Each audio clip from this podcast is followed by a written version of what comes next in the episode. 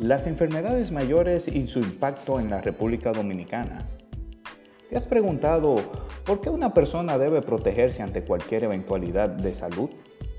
¿Sabías que una de las enfermedades catastróficas que más incidencia tiene en nuestro país es el cáncer?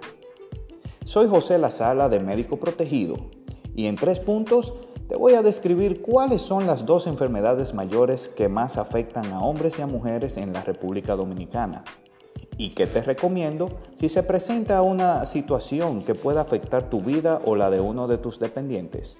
Comenzamos ya.